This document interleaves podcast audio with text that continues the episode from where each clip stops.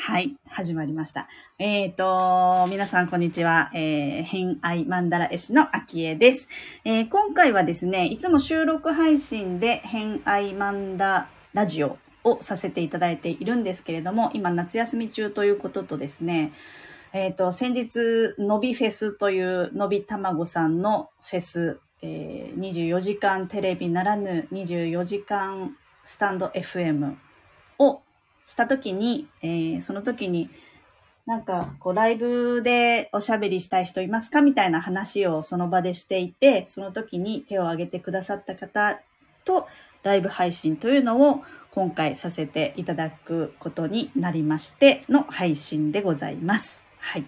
で、一応番組の内容としましては、えーゲストの好きなものをお聞きして、えーまあちょっと星のね、お話なんかも、えーちょこちょこ挟めればいいかなっていう風な番組になっております。ではでは、えー早速始めていきたいと思います。今日のゲストは、アクセスバーズの中野明さんに来ていただいております。よろしくお願いいたします。よろしくお願いします。はい。じゃあ早速自己紹介していただいてもよろしいでしょうか。えー滋賀県草津市に住んでいます、中野明と言います。えっと今ご紹介いただいたように、アクセスバーズのセッションをしたりとか、あのアクセスバーズの同じようにセッションする人を、えっと、養成するあの講師、アクセスバーズの講座をやっています。です。ありがとうございます。そうですよね。アクセスバーズ、もう本当に私、アキさんのイメージはアクセスバーズっていうイメージと、まあそもそもの私、アキさん知り合ったきっかけが、えっ、と、あの、読書、読書のレゾナンスリーディングっていう、えー読書法の時からが3年前ぐらいのところから知り合いまして、でも実際ね、こうやってお話し、ゆっくりお話しするっていうのは初めてですね。そう。です。ですね。はいそうなんですよ。なので、えっ、と、なんかこう、初めましてでもないし、あの、すごく馴染みがあるっていう感じでもないし、この、な、なんと、なんとも言えない、こう、SNS 的なね、お付き合いをしている感じですけど、でもなんかこう、自然の中、自然を感じる、自然のこうバイブスというかリズムを感じる、いつもあの投稿だとか、えー言葉だとかっていうのをいつも感じさせてもらってます。はい。はいありがとう。ございます。いえいえ。でですね、早速ちょっと好きなもののお話聞いていきたいと思うんですけれども、えーはい書いたこと覚えてます？なんとなく覚えてなんとなく覚えてます。なんかでも、えっ、と、インスタとか、ツイッター、元ツイッターとかで、あの、プロフィール欄見ると、ちょこちょこ書いてますもんね。好きなものリスト。そう。で、えっ、と、好きなものの話、あ、純子さん、こんにちは。ありがとう、純子さんいらっしゃいました。ありがとうございます。はい。えっとですね、好きなもののリストの中で、まあ特徴的だなとすごく思ったのが、えっ、と、人をまず書いていること。なんか結構、その好きなものを書いてくださいって言ったら、人によっては、えっ、と、もう家族のことしか書かないとか、あとは、えっ、と、自分が持っている、こう、なんか自慢できる大切な宝物しか書かないとか、なんか結構傾向があるんですけど、アキさんの場合は人を最初に書いてきてるなっていうのがすごく、あの、印象的でした。なるほど。はい。で、その人の中で一番最初に書いてあるのが、えー吉本バナナさん。はい。はい。えっ、と、多分、プロフィール欄とかでも吉本バナナさうんん一番最初に書かれてますよね。もうかなり好きですか？あそうですね。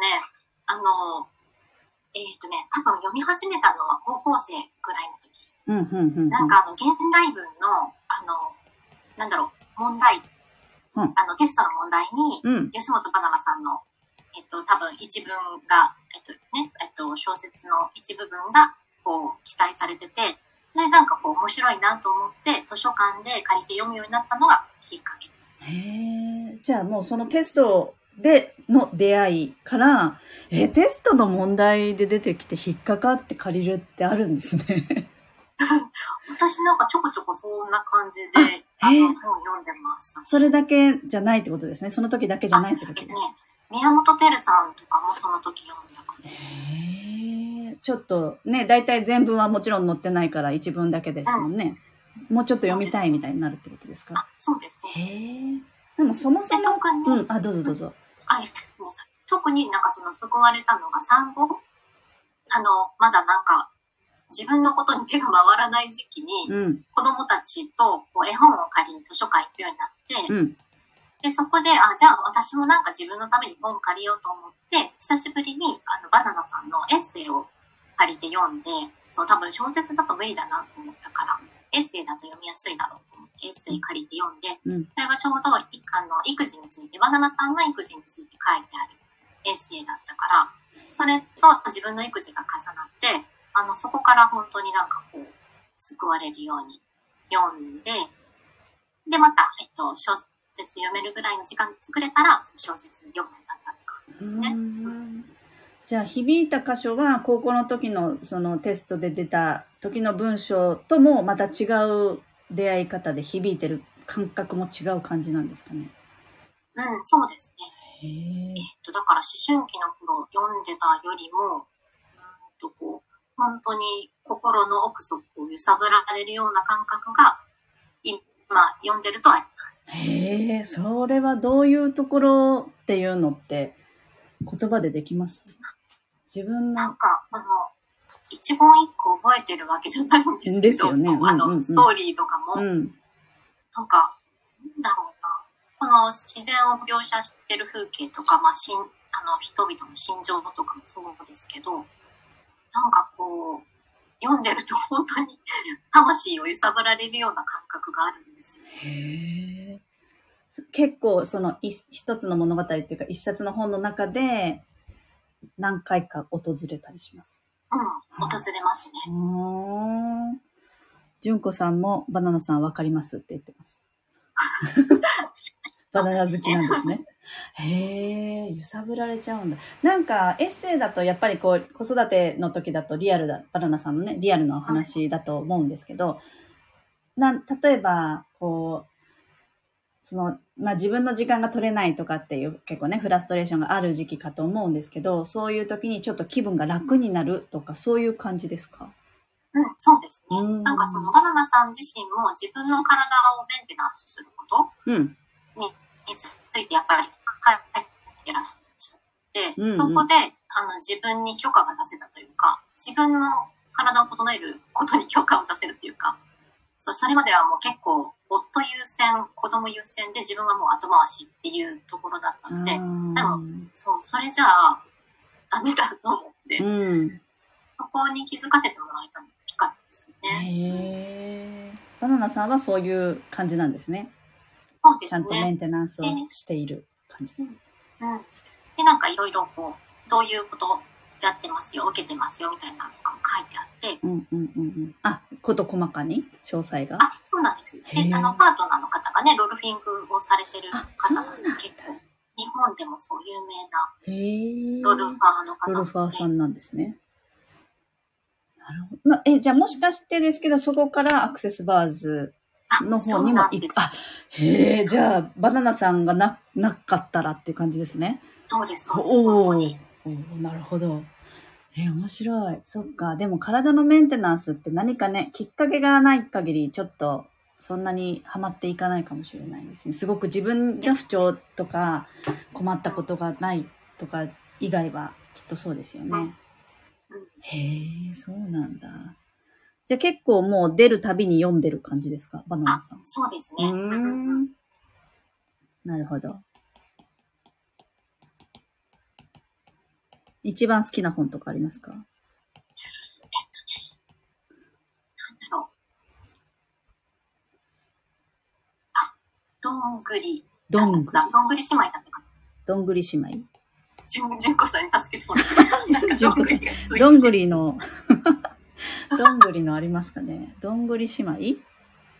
ちなみにあの、じゅんこさん、あの、音声大丈夫でしょ？今更聞くけど。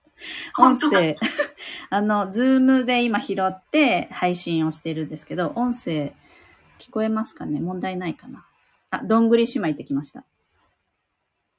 あ、です。どんぐり姉妹？てんてんてんか、もう一個なんか、ちえちゃん。ちえちゃんなんとか。ちえちゃんがつくやつ？はい。へえ。すっごいうろ覚え。ちえちゃんと私。すごい。じゅんこさんすごいんだけど。じゅんこさんすごい。ちえちゃんと私。いすっごいいい加減だな、私。や、結構覚えてないですよね。うる覚え、タイトルとかって、多分、あの、あれが載ってる本みたいな感じでは言えるけど、ね、そうですよね。わかる。わかる。どんぐり姉妹ね。あ、目の前にあるんだって。あ、すごい。目の前にあるので笑って。素敵ですね。いいです。いいですね。なるほど。タイムリーな、かなりね、シンクロしてるってことですね。目の前にあってね。うん。なるほど。まあでも、吉本バナナさんは、じゃあもうマストで出てくるんですね、きっとね。そうですね。好きなものっていう感じで。まあ、吉本バナナさんの下に書いてあるのが、えー、ゆうじさん。先生術のゆうじさんですね。ゆうじさんは、どうですか？どんな、なんかセッションを受けたりとか、リトリート行ったりとかっていうのもありますね。結構いつ頃からの。あれですか？えっとね、それが2019年の初めぐらいだったと思うんですよ。ブログを、えっと、ゆうじさんのブログをバナナさんがシェアしてらして、ああ、じゃあそこも繋がってくるんですね。そうなんですよ。へしかも、うんと、あ、この人のこの文章とか面白いなって、あの、言葉のチョイスとかすごい面白いな。と思って。うんうんうんうん。で、こっちたちでもなんかもう愛せるっていう。うんうん、で、しばらくして、ゆじさんがゆじ旅っていうのを始めるよっていうアナウンスがあって、で、それで、あの、申し込もうと思って、あの、滋賀の順番が来るのを待ってたんですよね。うんうんうん。それで、あの、アクセスバーズっていう、その技で、えっと、交換セッションをしていただくので申し込んだって感じ。なるほど。じゃあ、滋賀に来たタイミングを待ちわびて、そこでもうドンと。来たらもう絶対行こうと思ってたんですか？あ、そうです。なんか多分地域ごとぐらいで、なんか進行状況を見ながら募集をかけてはったと思うんですよ。うんうんうんうんうん。それでそうそう、滋賀の順番が来るのをあの見逃さないようにと思って。確かに。なんか、なんだっけな。ラビコちゃん、前に出てくれた、えっ、と、方で、ゆうじさんにセッション受けて、ゆうじ旅の時に受けたことがあるって方が言ってたんですけど、なんかその時は、どこかの、あの、まあ、お店というか、そういうところを借りて、セッションされてて、そこにこう、並んでて、みたいな感じで言ってたんです。そんな感じですか？えっとね、それ多分大阪の時にゲリラセッションやったと思います。あ、急にね、やるっていうあ、時ね。そうそうそうそう。あ、なるほど。で、私の場合はもう日程決めて、うんこうそうです。あの、やるっていう感じで。予約をしてってことですか？ゆえっと、そうですね。ゆじさんがこう旅をしながら、本当何日頃来るってなって、だから、えっと、何月何日に、そう、あの、うちは、私は自宅でセッションをしてるので、そう、自宅に来ていただいて、ああの、私のアクセスバーズもだし、鑑定もしていただくっていう感じで。なるほど。物々交換的な感じ？あ、そうです、そうです。ああ、ありましたね、それね。なんか記憶があるな、それ。なるほど。じゃあ、あの、施術もされてるってことですね、その時ね。あ、そうです。そうなんです、ゆじさんね。へー 僭越ながら。つながら。じゃあ、その時、まあ、その時には、まあ、お会いして、セッションしされたり、施術したりみたいな感じがあると思うんですけど、そのバナナさんからのつながりで、まあ、知り合ったというか、知ったユージさんが、こう、いいなって思ったのって、その言葉の使い方から？あ、言葉の使い方が特に響いてたかも。へえ。あ、あ、てかなんだろう。星読みも、あの、たくさそれまで、ゆうじさんに出会うまでにも何人かに見てもらってて、うんうんうん。で、なんかそのブログを読み始めた時に、その、今まで見てもらった人ともまたちょっと観点が違うし、まあ多分一人一人その見る、あの視点っていうのは違うと思うんですけど、うんうん。そうそう。それの中でもゆじさんの分はなんかこう、うん。なんか絶対受けたいっていうか、なんかそういうのがあって、うん。なんだろうな。うーん。まあ、どの人もそんなにネガティブなことは言わなくって、うん。あの、こういうところ才能を生かしていきましょうっていう感じではあるんだけど、そこが、ななんか飛び抜けて素敵だったなっていうのがゆりさん。へえ。それは自分に対で、して。しかもなんか、あ、えっ、とね、皆さんに対して。皆さんに対して。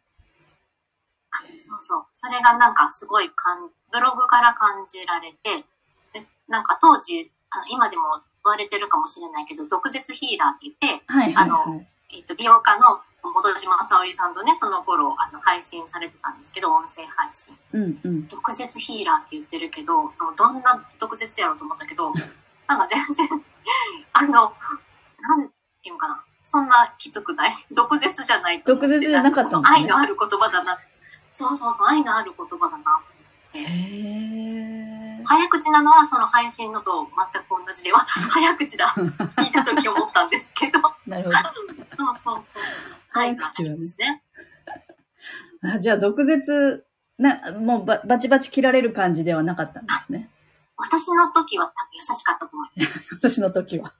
あそう。あの、そうじゃないパターンの人の話も何人か聞いたことがあるけど、うん。私は多分そこ行くまでの段階だったんじゃないかなと思ってあーその優しく切って、多分、ステップアップしてったらバチバチ切られるのかもしれない。でもね、タイミングとかありそうですもんね。なんか、言うこ、この、この、多分このこと分かってるけど、それをその人に伝えるかどうかみたいなきっとね、タイミングもあるだろうし、うん言葉もね、この、今、今、響かせないといけないみたいなんだったら結構強めに言ったりとか、なんかありそうですもんね。うんありそうですよね。ありそうですね。へえ。え、それは施術の前のセッションですか？それとも施術してから？前に、前に、えっと、セッションしてもらいました。あなんかもう、アクセスバーズしちゃったら、もしかしたらなんか、ポワンってなるかもそうしれそうそう、ないからって私もそいうのものイメージが、ほわんってしてる状態じゃないのかなとか思って。なるほど、その前にね、セッション前、あ、セッションを先にしてるってことですね。そうです。へえ、面白い。そのね、いいですよね、物々交換ね。ね、うんすごいですようね。ん。それで旅してたってことですもんね、うん、ゆりさんね。すごい。それいいね。ちょっと待って。はい、扇風機が止まりました。めちゃくちゃ暑くなったんで。それはない。めちゃくちゃです。はい。ですね。えっ、と、ゆうじさんのお話お伺いしたんですが、で、その下にあるのが、氷室京介さん。来てますね。氷室さん、なんかわ、まあ、その下に書いてあるグレー、はい。まあ、特にジロジローちゃんの話がありますけれども、まあ、私は、アキさんはもう本当にグレーっていうイメージ。まあ、多分ね、北海道だからっていうのもあるのかもしれない、私が。でも、えっ、と、まあ、でもグレーよりも先に氷室京介さん書いてるんですね。あの、古い順番から書いた方がいい。あなるほど自分の中で。なるほどねそのアーティスト項目でも、一番最初に好きだったのは氷室さんとかボーイなんですよ。すごい。すごくマナーがなってらっしゃる。ってことですよね。氷室さんの方がね、大御所感はありますからね。なるほど。氷室さんはもう結構聞きます？えっと、そうですね、聞いてますね。えっあの、と、音楽が好き、中学生ぐらいから。ああえっ、と、音楽好き。あの、なんかアーティストの人も音楽がいいっていう人もいれば、その書く歌詞が好きだとか、その、例えばエッセイじゃないけど本を出されてる方だったら、その人の考え方が好きだったりとかってあると思うんですけど、氷室さんの魅力をちょっと教えてください。圧倒的にビジュアルですね。ああ、なるほど。と声。うん。うん。そうもう中学生の時だったから、本当に最初の出会いは、ぼその時はボーイの曲を聴いてたんですけど、うんうんうん。なんかすごい衝撃が走って、うん。多分一番最初にボーイの曲を聴いたのは、いとこのお兄ちゃんが夏休み遊び行った時になんか多分かけてたんですよ。うんうんうん。なんかマリオネットか何かを。うん。で、全然気にも留めてなくって、それから数年後中学生になった時に友達が、あ、これいいよって言って、カセットテープを貸してくれて、うん。それの中にマリオネットが入ってて、ああ、これだみたいな。へえ。まあ、流行ってましたもんね。うん。でも世代的にちょっと上？じゃないです。ですよね。ちょっと上です。なんか私も私が知った時にはもう解散してたんで、うんうんうんうんうんうん。そうか。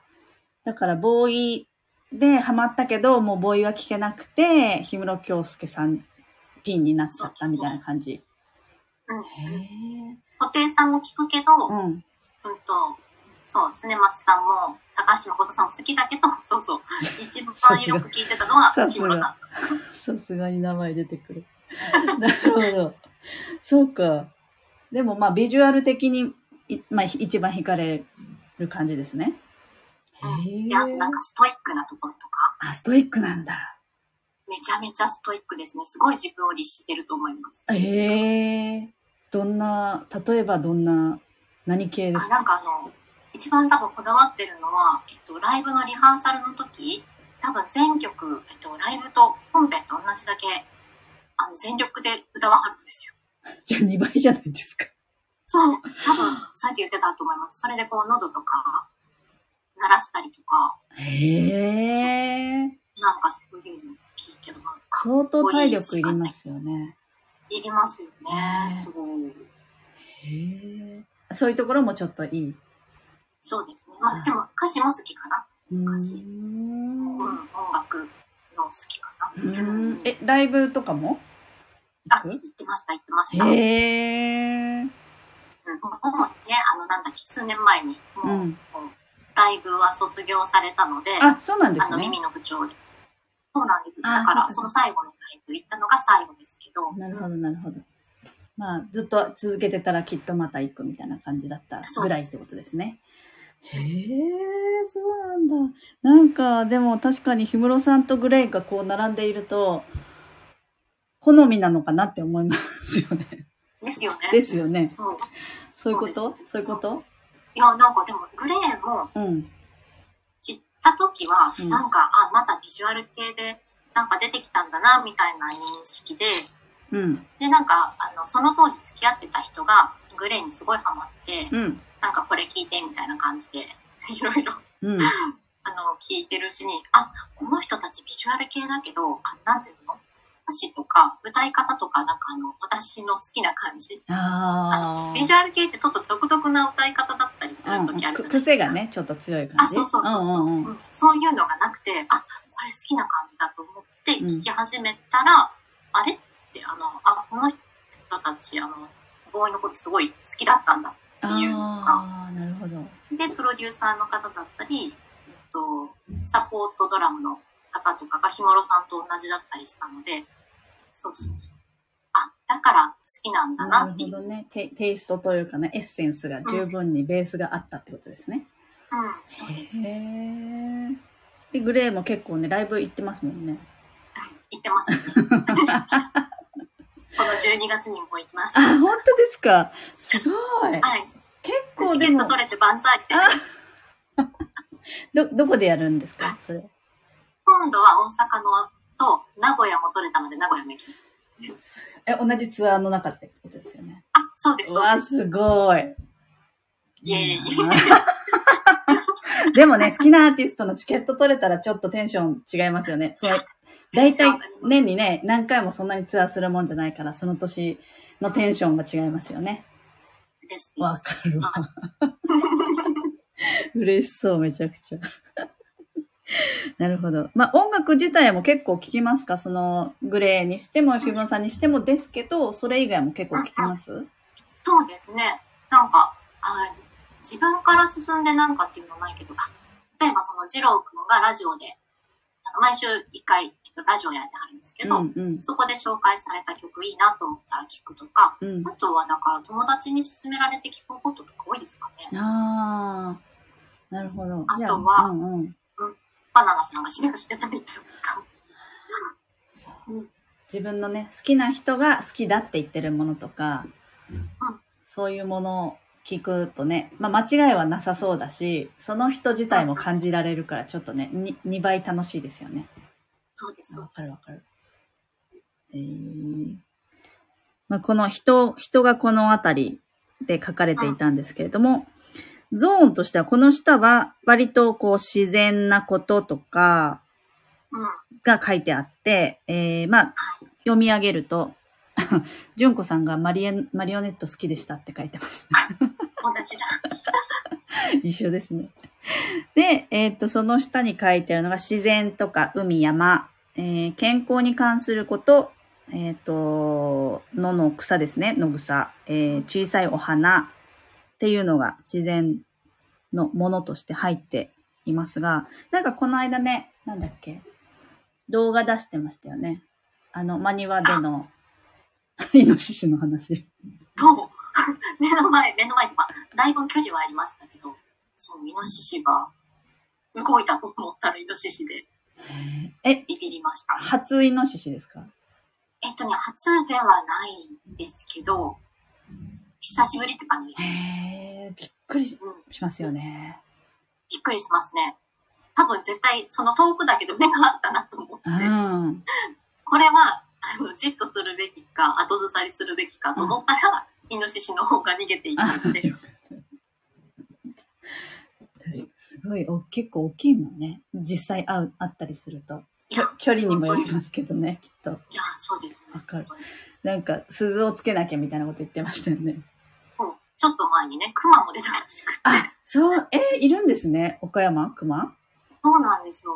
で、多分ね、生息する場所がどんどん変わってきているうので、ん。ちょっとこう、人が住んでるところにも近い場所でも、なんか目撃されたりとかうんあるうんうん。ので、そうそう。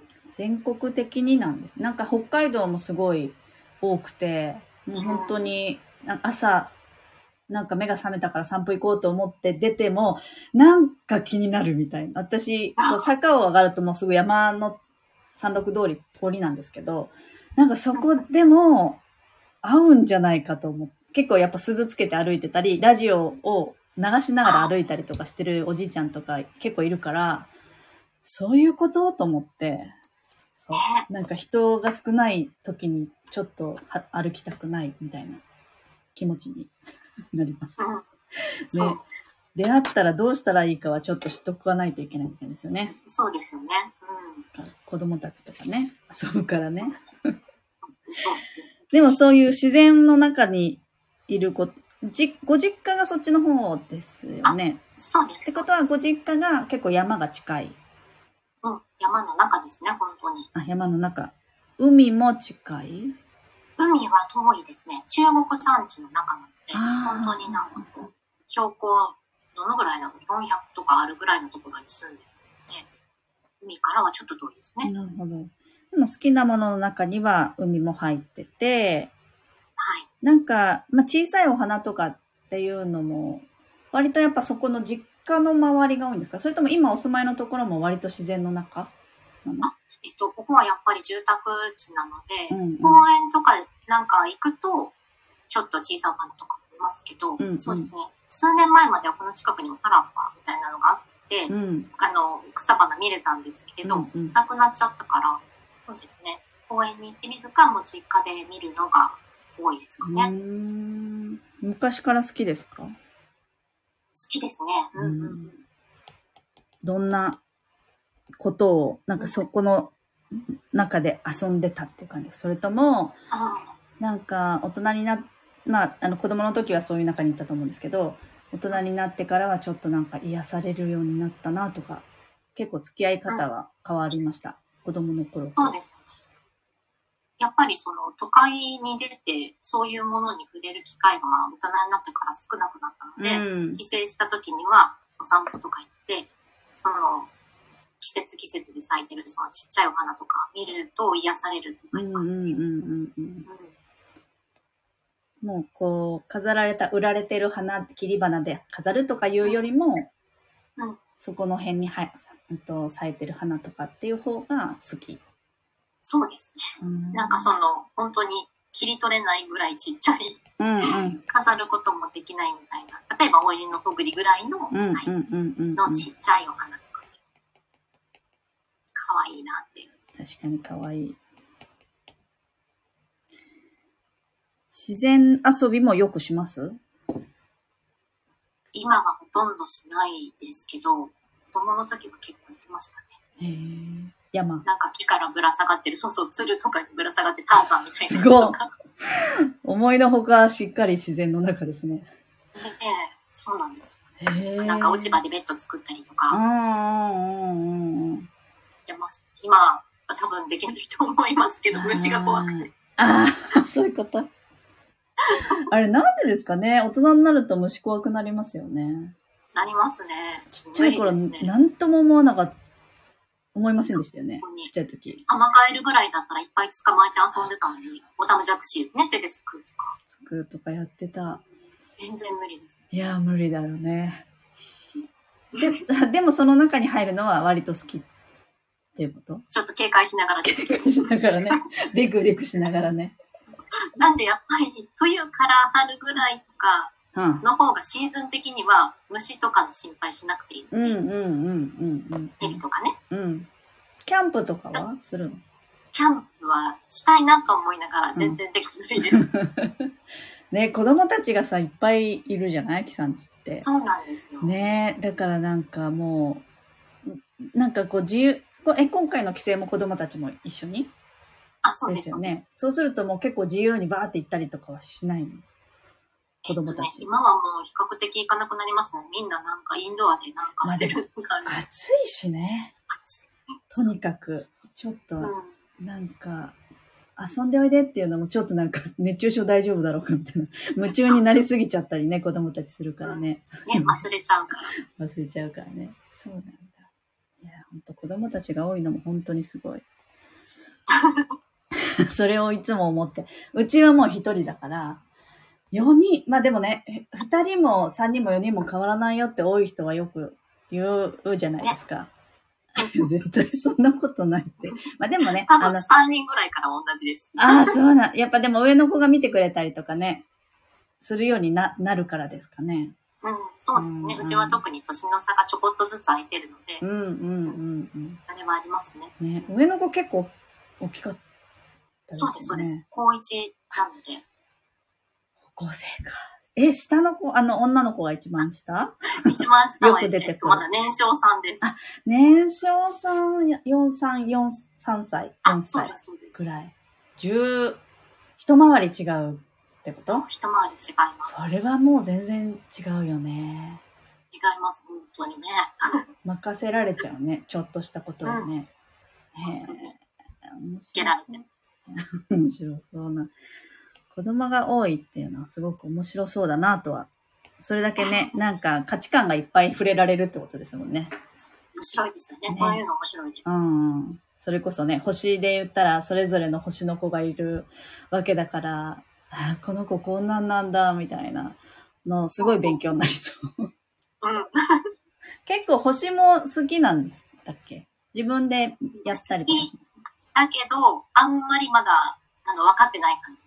うんうんうんうんこれだけいろいろ読んでたり、うん。うん。あの、周りにもたくさんいらっしゃるけど、星、星のね、友達がいっぱいね。まあでも私もそんな、そんなそんな分かっていや、秋谷さん詳しいです。いやいや、みさとさん、こんにちは。みさとさんがやってまいりました。あ、こんにちは。はい。そうか。そうそう。でも子供たち、家族とかやっぱり、そういう子たちだったり、あの、身近な人の星を見るのが一番なんか、あの、実生活につながってるから、学びになったりしますよね。確かにう。ん。うんまあ、いちいち、いちいちは見れないけど。でもたまにうち、あの、毎年同じタイミングで骨折するとかがあるから、なるほど。ちょっと絶対なんかあるでしょみたいなの調べたりとかっていうのはしたりするけど、うちみんな水亀座だから、もう全然、あ、そう。そうそう、振り返らずに未来ばっかり見てるもんだから。来、まあ、それはあったとしても、来年のじゃあこの時期は気をつけようか、みたいな。それぐらいで終わっちゃうから、こう、あんまり深、家族の中で深めるってことがあんまりないんですけど。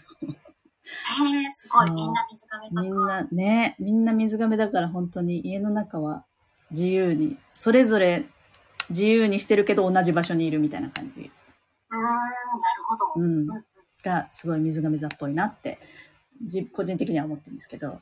みんな星座違いますか？子供たち。あ、みんな違うんですよへね。え。でもなんか、やっぱ面白いなと思うのは、双子座、お姉ちゃん双子座なんですけど、うん。あの、なんだろう。ちょいちょいとつまんでは次とか、あとなんかあの、二つ以上のこと同時にやれるっていうのはあ、確マルチタスクなね、感じ？や、本当に。絶対それ YouTube 見てたやんと思うけど、あの、話聞いてんでってちゃんと言う、理解してる人いるすごいと思うね。ああ、能力ですよね、もうね、それね。うんすごいよね。そっか。あきさんは結構ね、太陽ヤギだもんね。あ、そうです。ね。そうそう。みさとさんわかりみ。じゅんこさん双子座。じゅんこさん双子座なのかな？そうだ。あ、そうなんだね。うんうん。私、双子座さんってすごい、私もなんか、ない能力をいっぱい持ってるなってすごい思って、そういうね、マルチタスクだったりとか、なんか、本当に興味がいろんなところにあるじゃないですか。あれがすごいなと思って。ねうん。なんか、本人、よく双子座の人と話すと、本人は、その秋っぽいとか、あ、そうそう一つのことを深められないとか、なんか、あの、なんこう、すごいオタク気質みたいな感じには専門性がないから、そういうとこが嫌なんですって、大人になるとね、言う方が多いんですけど、いやいやいやいや、と思って。もう、もう、あっちこっち手出したら、それだけ経験値数増えるじゃん、すごいじゃんって。だってね、興味がないと手出さないから、うん、そう。あれは羨ましいですよね。ねそう、双いや、だから、あの、どっちかというと私、ヤギなので、コツコツ続けることが、あの、美徳じゃないけど、いいなって思ってたけど、うんやっぱり我が子に、あ、もうやっぱ興味がなくなったらその時点でもうおしまいでいいんだっていうのがすごい教わりましたね。それでも一番上の子だったら、最初の多分子育て始めた頃はきっとね、星知らなかったら、なあそうです、そう、かなりガチガチになりましたよ。やっぱり？いや、なるよね。それはなるわ。うん。なんで、もっとちゃんとやんなさいみたいなこと言っちゃいそう、私だったら。ね。知らないかや、っ。私もバンバン言ってたので。ねいや言っちゃうと思うな。理解できないみたいなね。やっぱ自分の経験しか自分では理解してないから、そこの軸を持っちゃうとね、そこで比べちゃいますもんね。ね。いや、それを思うとやっぱ星を知ってると、子育ては本当に楽になるよなってよく思いますね。本当に本当に気持ちが楽になりますそうよね。そうそうそう。えーっと、コメント。純子さんは、カニ身の強い双子座さん。へえ、カニ身が強いんだ。美里さんはオタクへの憧れ。だって、言ってます。うんオタクにね、憧れは私もある。だから。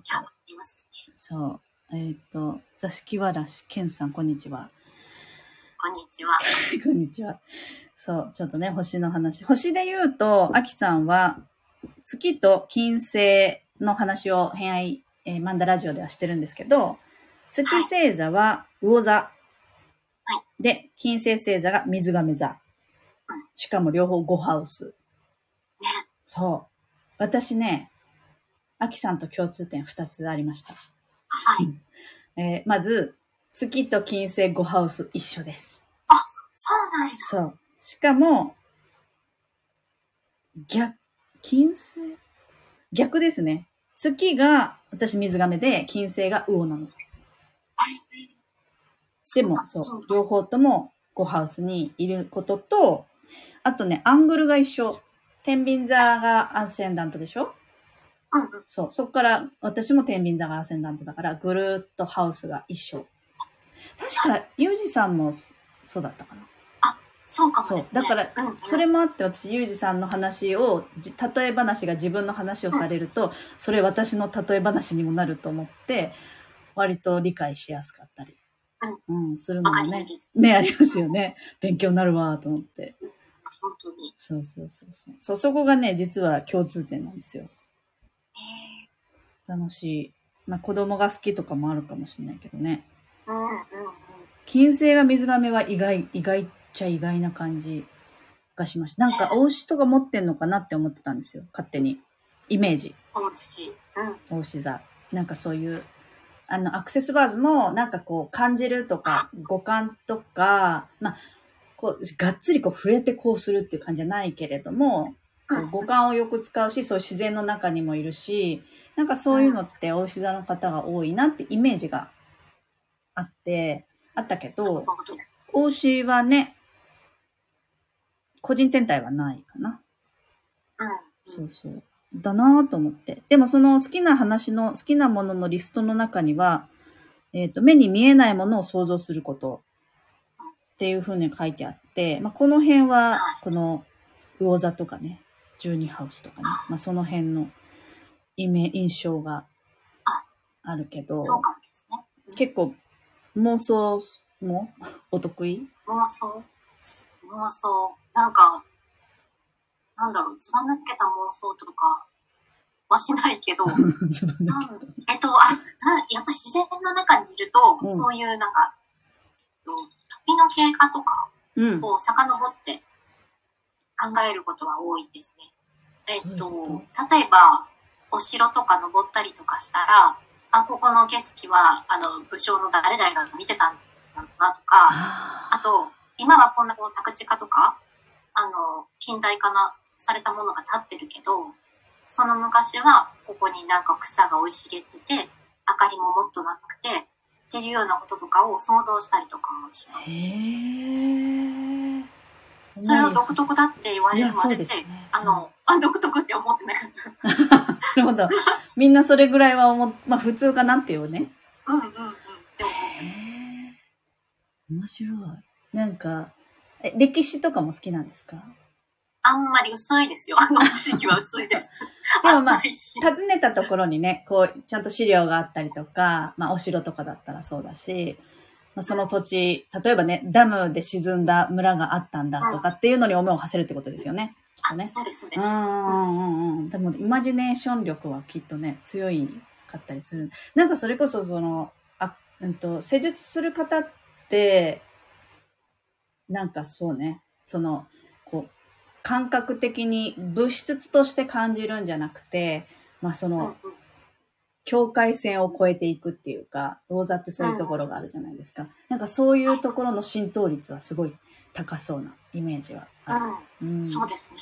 そういうのはなんか、セッションしてても、人とお話をしてても感じるかもです。あの、例えばその、なんか相手の方がすごく辛いお話とかされてるけど、それを淡々と喋ってはるのに、こっちが泣けてくる。ああ。で、こっちが泣いたら、あの、相手の方も、あの、涙が出てきたわっていうようなこととかはあったりしますね。結構すぐか感情が、感情移入します？そうですね。感情移入はしにしやすい方だと思ういます。ん。あの、普通の映画とかもあ、です。泣いうだからサスペンスとかは絶対見ない。わかる。あの、怖い映画とかもダメだよ。ダメなんです。わかる。ホラー映画も見なきゃいいんだよってすごい思いますよね。見る、見るともうずっと想像、ずっとこの辺で想像ずっとしてますよね。それはそうね。あのー、そうそう。なんか、魚座の月の話をすると、月の、うち子供が月が魚座で、うん。で、友達の子供は女の子で月が魚座の子がいて、その、その女の子の方は、もう本当にファンタジーの世界に入り込んじゃう子で、本が大好きなんだけど、もうどんなに声をかけても、もうなんかもう戻ってこないんじゃないかぐらい、ずっと、こう、ハリーポッターとかね、そういうこうファンタジックなストーリーとかをずっと読んで、その世界に浸るっていう。で、話してることも、ちょっとこう、あの、夢見がちというか、で、対してうちはそういうのが全然なくって、うん。あのーどういうところに出てるかなって考えると、あの、怖い、例えばそういうね、震災だとか、あの、リアルな恐怖怖いことを、もう異常に怖がる。イメージがすごい膨らんじゃってる感じがあって、ファンタジーはないけど、そっちなんだ、みたいな。なるほど。そう。私もそっちタイプの方かもですね。膨らんじゃいます？うん。なので、あんまりその、こう、心が揺さぶられるような恐ろしいニュースとかは見ないようにしてます、あえて。あ。でもね、み、見ない、見な、怖いやつは見る必要ないんじゃないかなって 思いますよねあの、。うん、いいかなと思いねます。好きな人もいますけどね。そういうね。そういうのがね。うん そうか、そうそう、月魚ね。で、で、えっ、と、そんな月魚的な目に見えないものを想像することっていうのと一緒に、変容を見ることって書いてあって、うん、うん。これはどういうことですか？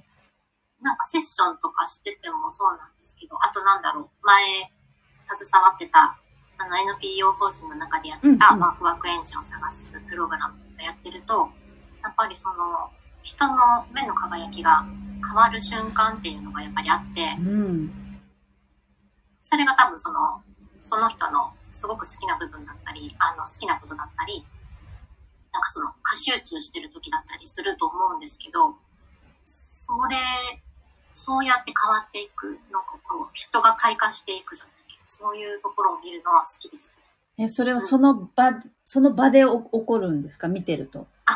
そうですね。その場で起こりますね。アクセスバーズとかしてても、その見えたものとか感じたものをお伝えすることで、その方自身が気づいて、パッとこう、表情が変わる瞬間っていうのはあるので、うん、それ知ってると、うん、なんかすごく、すうん、それは好きですね。それはどんな気持ちにななりますか？アキさん的には。その瞬間。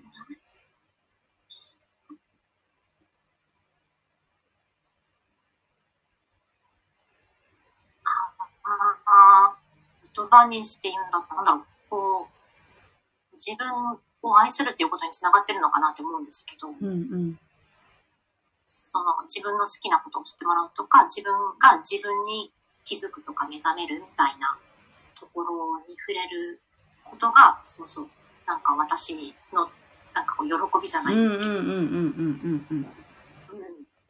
うん嬉しいってなるる感じですね。ちょっとわかる気はする。その嬉しい。言葉になかなかなれない、ならないね。喜びっちゃ喜びだけど、喜びだけじゃなくて、なんかこうキラキラしてるものというか、えっと、そその人自体のね、なんかエネルギーみたいなのがバッと放つみたいな感じだったりとかきっとね、すると思うんですけど。ね、うんそうか。そういう、でもそういう瞬間に立ち会えるっていい仕事ですね。そうですね。ううんん結構そういう、ねやっぱり自分、ご本人自身が気づかないと、うん多分その瞬間ってないですもんね。そうです。へー多分なんかその意味で言うと、この、昭恵さんがされてる偏愛マンダラとかもそうだろうなって、すごい思います。うんうんうんうんうん。なんか、後からね、気づい、まあ、最終的に納品した後とか、こういうお話をした後とかで、やっぱり本人が何か自分の中で気づくことはあるらしい。うん。でも私は多分、あのーそのリアルタイムでそれをね、あの施術みたいにしてるわけではないけど、まあでもね、言葉でいただいたりとかはするのはすごく、あのーありがたいお仕事だなっていうのはすごく感じはしますね。うん。うん。ね。でもそうですよね。なんかこう、変化ってわけじゃなくて、そのなんか自分で気づく何かのきっかけになれたみたいなのはすごく嬉しいですよね。そうですね。うんううん。んうんあとは、えっ、と、書いてあるのが、あ、書道ね。なんか武田総雲さん好きですよね。いいですね。でも、武田先生じゃなくても、他の、まあ、書道自体全体が好きってことですか、うん。それは、うんうんどこが？自分で書く？それとも、その、何が好きですか？なんで。自分で書いてるのも好きですけど、あ、でもやっぱりその書から溢れ出るエネルギーみたいなのを実物を見て感じるとか好きですね。うーん。まあ、そのあとは自分に書けないような線とかも。ああ。この下に書いてあるコローの絵とかもありますけど、割とこうアート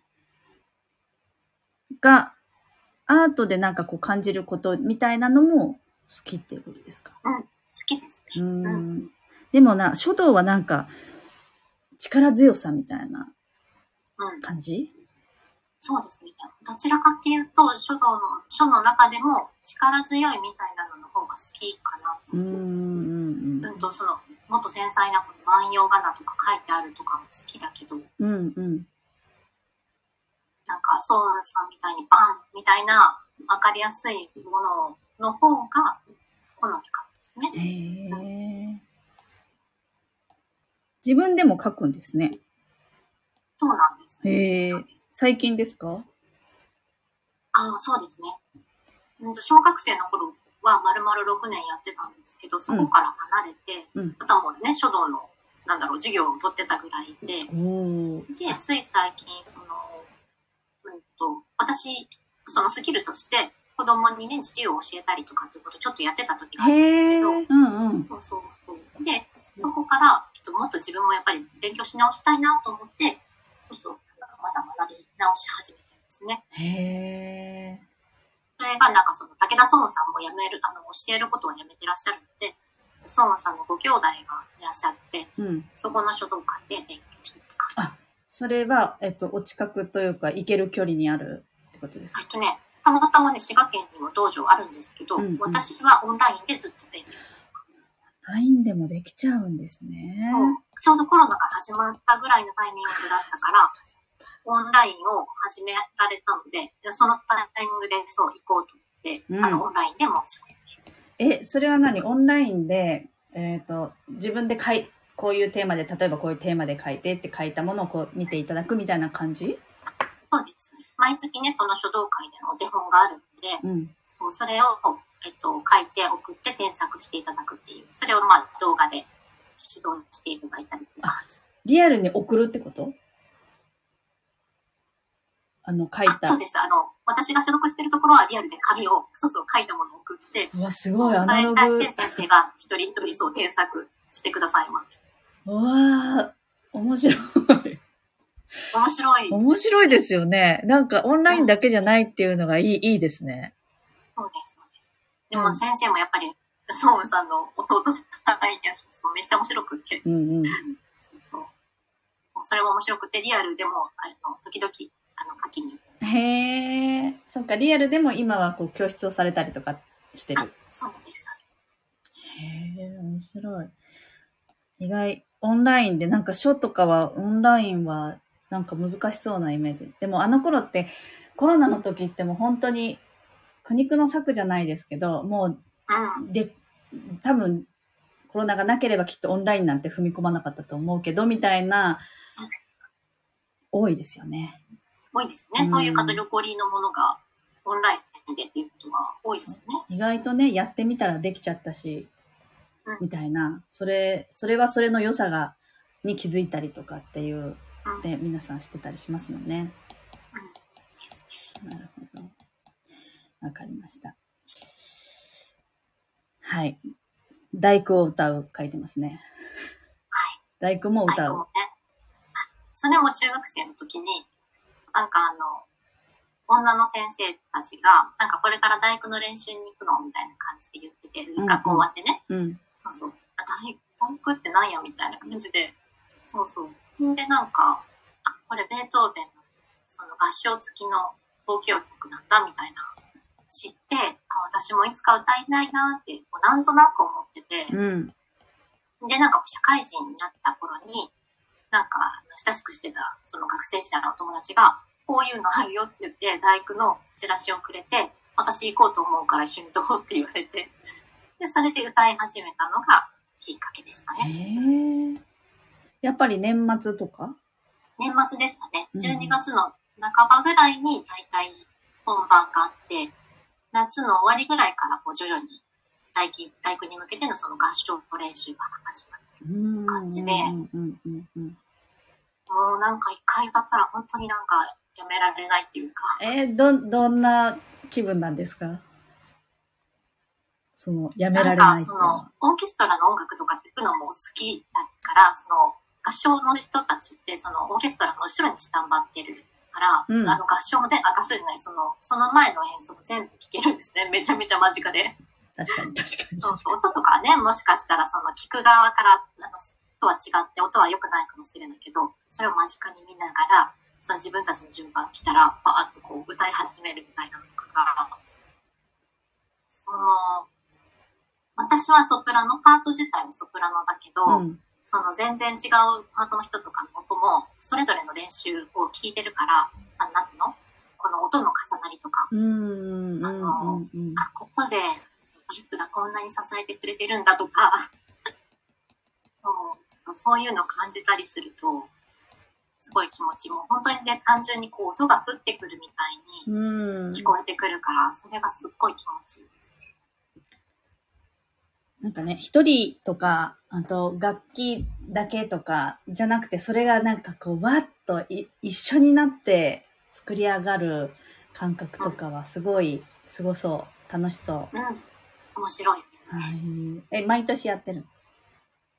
えっと、今は、もうやってないかな、えっとね。そうそう、最後に歌ったのが、えっと、4番目の子がお腹にいる時うん。に、そう、えっと、一番上のお姉ちゃんと一緒に、お一緒に太鼓時歌いたいかもしれない。いや、申し込んだ時は妊娠が分かってなくて、うん。行き始めた頃に、レッスン始まった頃に妊娠が分かって、つわりとともに、なんか一緒にレッスン行くみたいな。それ、つわりが良くなるとかあったんですか？あんまりない。いないよね。や、でもね、あの、気持ち的にはすごい充実して、まあ確かにね。うつうつとしちゃうしね、どうせや何してたって同じですからね、あの時はねうん。そう。でもそれが、その時も12年ぶりぐらいにチャレンジしたとして、うんで。考えてみたら、その前の時も、うんと、滋賀であったんですけど、それ申し込んだ時も、あの、お姉ちゃんを妊娠したタイミング、一番上の子を妊娠したタイミングやって、その時もつわりと戦いながら歌ってて、思い出がつわりとともにあるっていうね。そう。まあ、それよりも前にね、何回も歌ってるんですけど、うんうんここは最近の、まあ、そんな感じですね。うーん。なるほどね。また機会があったら歌いたいなって思ってます。うんうん。ね、大工はね、ずっと一緒ですもんね。きっとね。うんもちろんね。はい。それはいつまでも、なんか、思い立ったら、やっぱりまたやりたいなってなったらすぐできる感じはありますね。うん。そうやっていろいろ聞いてると、なんか子供の頃から、なんかこう、ヤギザミじゃないですけど、子供の頃から大事にしてたこととか、あの、惹かれてたものとかをきちんと今回収するみたいな、あ本当に、ね、そのパターン多いです。結果をちゃんと回収するみたいなのが、さすがっていう感じ。そうなんだ。でもね、そこが面白いですよね。なんか、月星座は魚だけど、太陽がヤギっていうのが、面白い、このギャップを生んでるんじゃないかなっていう感じがしますね。そういうところが太陽ヤギなんですね。ああね。でも、あの、自身でも、ご自身でもおっしゃってますもんね。ヤギ身の話はよく。ヤギ強いなって感じます？なんかそのコツコツすることとかそんなに苦じゃないし、うん。そのなんだろう、自分で自分を修行にこう 追い込むみたいなのが、律する感じね。そう、あ。の、変なところでやってると思います。なんだろう、日常生活にそんな支障ないところで、うん。勝手にそうやって追い込んでるんだろうなっていうのはあります。それをちょっと、まあ、ある意味楽しんでる感じ？そうですね。で楽楽しみつつ、ちょっとずつ開口しつつ、ここはもうちょっと手を抜いていいんだっていう。あーでもなんか、すごいナチュラルな、自然、自然に、あの、暮らしてる感じがする。そうですねん。でももうちょっとあの、日々のリズムには乗りたいなと思って朝とか本当起きるの苦手なんで。あ、そうなん、え、そうなんですね。そうなんですよ。朝。苦手なんだ。まあでもだからいろいろ朝早いのは出られないんです。よ、ねみんな朝早いからさ。困っちゃうよね。夜、夜強いってこと？夜強いですね。でも最近は夜もそんなになんか、起きてなんか、なんていうの？活動的に何かするっていうのはやってないので、じゃあいつやるんだって。そう、確かに。睡眠が大事っていうことですよね、結論ね、きっとね。そうですね。いや、でもね、睡眠、最近私も7時間睡眠を死守しようと思って、朝、あえ、の、何時？え？に寝てらっしゃるんですか？じゃあ。でも、子供が今中3なんですよ。だから、なんか塾とか行って遅いから、本当は10時までに寝たいけど、結局11、12時ぐらいになっちゃうんですよね。だから、7時ぐらいまで寝てます。計算でもそう。だからもう、で、目覚めちゃうんだけど、もう強引に、強引に布団からは出ないって思って、今ちょっと実験的に、そう、7時間はシュシュしようっていうのをこの夏にやってて、そう。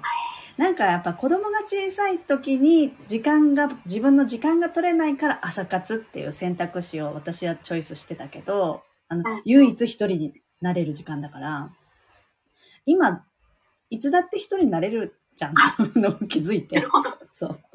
気づいて、わざわざ、まあね、朝の方はやっぱり効率的だったりとか、あの、いいこと、メリットはたくさんあるのは、まあ存じ上げてはよりますが、そこはもうやったから、ちょっとそ、そこじゃないところをフォーカスして、こう満たすっていうのもやりつつ、まあ自分のね、今の自分の、やっぱこう年齢も重ねてくるとリズムもきっとね、変わってくるから、うん。大事にしたいところとか、ここが一番調子がいいは、ちょっとずつやっぱりね、変えて、見極めていかないと。やっぱでもルーティンルール付けとか好きなんですか？なんかちっちゃい頃は自然にそれを自分に課してたかなって思います。すごい、貸してる感がすごい そうそう。課してる感です、本当に。へえ、もうじゃあもうこれ、ルールとしてはこれはやっちゃダメとか。そうい、っぱい持ってました。ああ、へえ。それをできてるとき、満足な感じ。多分そうですね。満足っていうか、それしか知らなかったって感じかな。選択肢として。ああ。ね、双子座のもし親だったらなんでそんなことするんだろうってきっとね、思うんでしょうね。うちはちなみに両親ともにヤギ座なんですよ。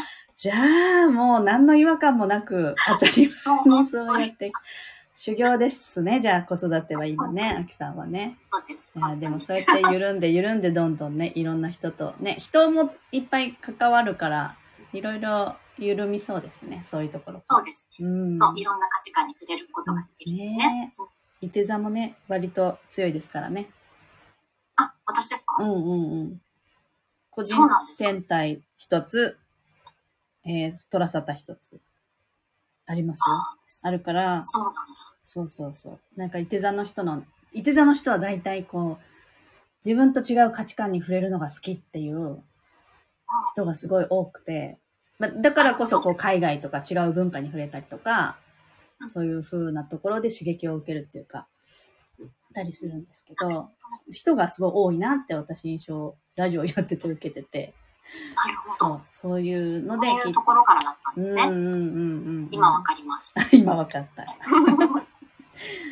そう、なるほどですね。まあ、一通りちょっとお話聞かせていただいたんですが、そろそろお時間が1時間ほど経ってまいりましたので、えっ、と、最後に、えー今されてる活動だとか、今後の何か告知があれば、ラジオ内お伺いしてるんですけれども、何かありますか？はい。はい。えっと今度8月の22日にアクセスバーズの資格が取れるあのアクセスバーズ講座をします。あの、えっと、参加者何名かいらっしゃるんですけど、あともう少し入れますので、まあこれはリアルであのご参加いただくっていうことが必要なんですけども、場所が滋賀県の草津市内で、はい、開催しますので、よかったらお申し込みください。はい。わかりました。えっ、と、一応、あの、この、今回はライブ配信ですけれども、アーカイブ残すので、そこの概要欄には、インスタグラムでいいですか？そうですね。はい。じゃあ、えっ、と、もし、アクセスバーズ行きたいよってなったら、DM する？そうですね。そうですね。インスタグラムから DM 送ってもらえたら、はい。?OK ってことです。お願いしますなんか、じゃあ、えっ、と、気になることとかお問い合わせもインスタで大丈夫ってことですね。はい。はい、わかりました。あとはないですか？大丈夫ですか？はい。大丈夫です。大丈夫ですね。はいありがとうございます。ということで、えっ、と、今日は1時間ほど、偏愛マンダラジオということで、えっ、と、ライブ配信で人と話して、偏愛マンダラジオに来ていただいたのは、アキさんが初めてなんですけど、大丈夫でしたか？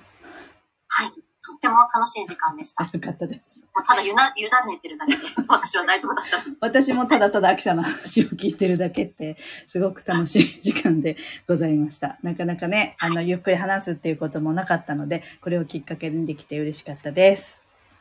はい。ということで、えっ、と、聞きに来てくださった方も、みさとさんもありがとうございました。はい。ということで、アーカイブも。楽しんでいただければと。純子さんはね、えっ、とね、あの、予定があるので、アーカイブを拝聴しますということでした。はい。はい。ありがとうございます。ということで、ではでは、えー、偏愛マンダラジオ終わっていきたいと思います。今日のゲストは、えー、滋賀にお住まいのアクセスバーズの中野明さんでした。ありがとうございました。ありがとうございました。